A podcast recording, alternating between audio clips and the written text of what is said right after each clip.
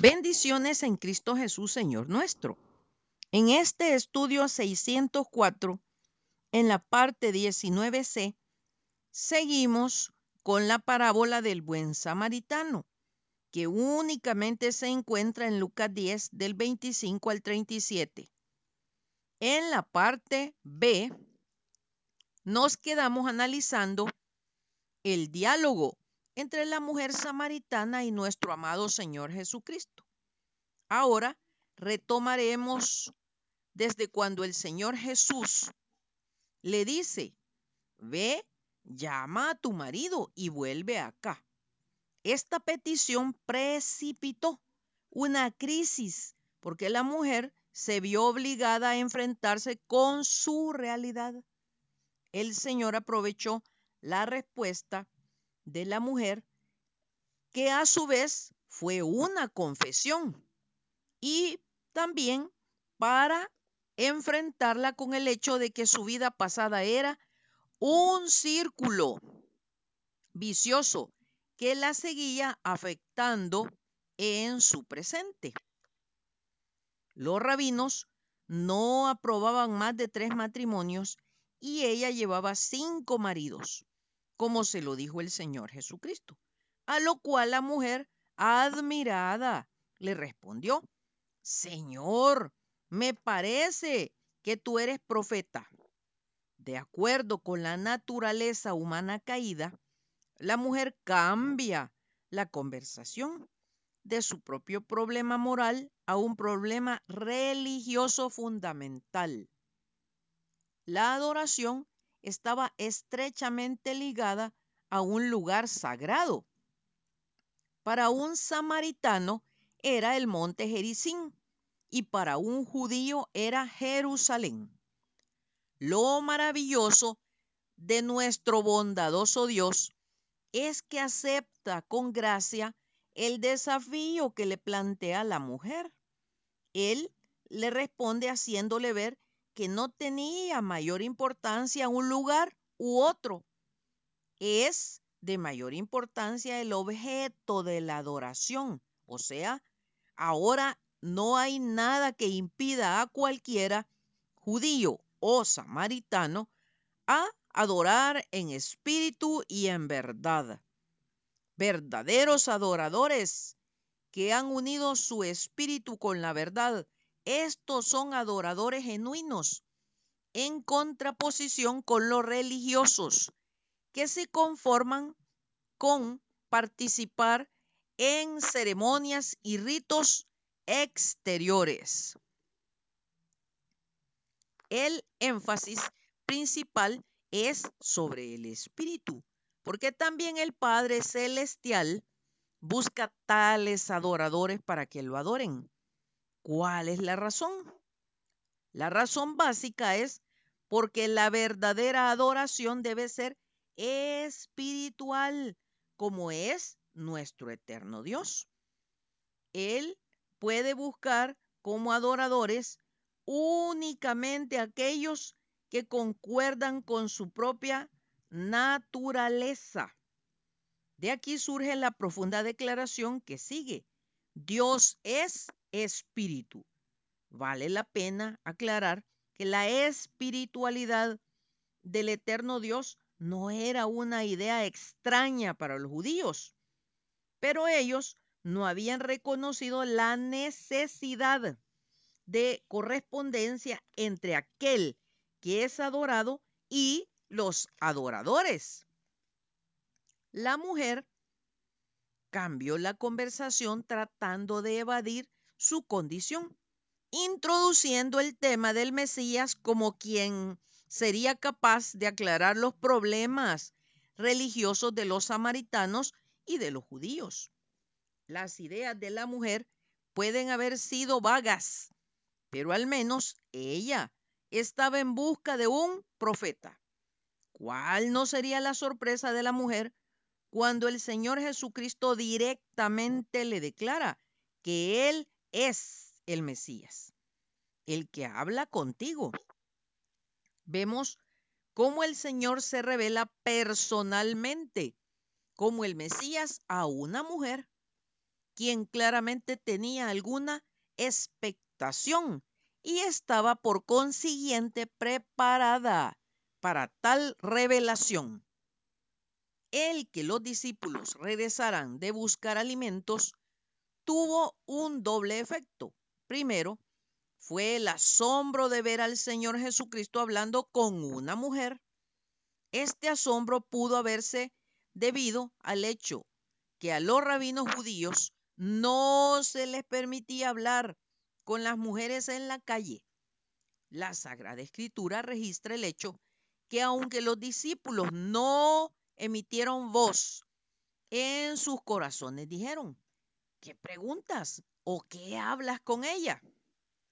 Y lo segundo es que la mujer aprovechó el momento de la llegada de los discípulos para irse tan deprisa a la ciudad que dejó abandonado su cántaro. Nuevamente se da una doble escena. La primera, la mujer corriendo se fue a la ciudad y dijo a los hombres, venid, ved a un hombre que me ha dicho todo cuanto he hecho. ¿No será este el Cristo? Fue el discernimiento penetrante del Señor en cuanto a la condición moral de ella lo que la había impresionado más, aún a pesar del hecho de que ella había tratado de evadir el asunto. La forma de esta pregunta en el griego sugiere que ella no podía creerlo se pudiera traducir. De cierto, este no puede ser el Cristo. Sin embargo, la pregunta despertó de inmediato interés en los oyentes. Y en la segunda, vemos a los discípulos tratando que el Señor comiera algo. En respuesta al ofrecimiento de alimento, el Señor Jesucristo cambia la conversación a asuntos espirituales. Él les dice, yo tengo una comida que comer que vosotros no sabéis. Los discípulos solo pensaban en términos materiales, puesto que el Señor no tenía comida cuando lo dejaron en el pozo alguien le habría dado. El Señor continúa en el ámbito espiritual, tratando de abrir los ojos espirituales de sus discípulos y le dice, mi comida es que haga la voluntad del que me envió. El principio enunciado aquí es que hacer la voluntad del Altísimo Dios debe tomar prioridad sobre el alimento físico, aun cuando el Señor Jesús no está defendiendo aquí descuidar las necesidades materiales. Como es frecuente en este Evangelio de Juan, la profunda conciencia del Señor respecto a su misión sale a flote. Él no estará satisfecho hasta haberla cumplido. Cuando él hace referencia a la cosecha, es para ilustrar el cumplimiento de la obra. Alzad vuestros ojos y mirad cuáles eran los campos blancos. Podría ser que él y sus discípulos podían ver a los samaritanos viniendo de la ciudad hacia ellos y él los consideró como la cosecha espiritual de la semilla sembrada en la mujer. O quizá sus palabras pueden ser tomadas como una exhortación a usar el discernimiento espiritual al buscar la oportunidad de traer a otros. El que ciega recibe salario y recoge fruto para vida eterna. El Señor Jesucristo está aclarando la ilustración al señalar un principio espiritual fundamental, que el segador merece una recompensa, pero ningún segador puede cegar por su cuenta, aparte del sembrador. Yo os he enviado a cegar. Este principio espiritual significa que ni un solo individuo puede reclamar todo el crédito en una misión espiritual. En medio de las hermosas y profundas enseñanzas del Señor, notamos que muchos de los samaritanos de aquella ciudad creyeron en Él. Muchos más creyeron en Él después de otros dos días de contacto personal. Luego de convivir con nuestro Señor por más tiempo, su fe fue más profunda en contenido. ¿Cómo lo sabemos? Por la confesión que hacen cuando dicen, y sabemos que verdaderamente este es el Salvador del mundo. Solo ahora, después de haber conocido ampliamente las circunstancias entre judíos y samaritanos, es que podemos ir directo a la Sagrada Escritura y leer la parábola. No de cualquier samaritano, sino del buen samaritano. Lucas 10, del 25 al 37. Y aquí un intérprete de la ley se levantó y dijo, para probarle, Maestro, ¿haciendo qué cosa heredaré la vida eterna? Él le dijo, ¿qué está escrito en la ley? ¿Cómo lees? Aquel respondiendo dijo, amarás al Señor tu Dios con todo tu corazón y con toda tu alma y con todas tus fuerzas y con toda tu mente y a tu prójimo como a ti mismo. Y le dijo, bien has respondido, haz esto y vivirás. Pero él, queriendo justificarse a sí mismo, dijo a Jesús, ¿y quién es mi prójimo?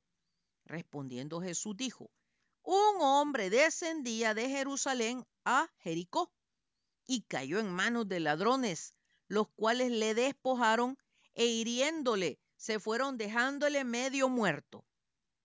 Aconteció que descendió un sacerdote por aquel camino y viéndole pasó de largo. Asimismo un levita, llegando cerca de aquel lugar y viéndole pasó de largo. Pero un samaritano que iba de camino vino cerca de él y viéndole fue movido a misericordia. Y acercándose vendó sus heridas, echándoles aceite y vino, poniéndole en su cabalgadura, lo llevó al mesón y cuidó de él. Otro día al partir, sacó dos denarios y los dio al mesonero y le dijo, cuídamele y todo lo que gastes de más, yo te lo pagaré cuando regrese. ¿Quién pues de estos tres te parece que fue el prójimo del que cayó en manos de los ladrones? Él dijo, el que usó de misericordia con él.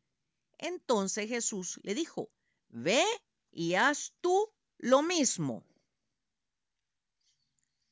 Ahora iremos analizando versículo por versículo. Leeremos nuevamente el 25. Y aquí un intérprete de la ley se levantó y dijo, para probarle, maestro, haciendo qué cosa heredaré la vida eterna. Será hasta el próximo domingo si Dios nos presta la vida, que continuaremos con esta hermosa parábola. Esto, si Dios nos presta la vida. Maranata, Cristo viene pronto. Atentamente, Lic Acevedo, colaboradora de Riego.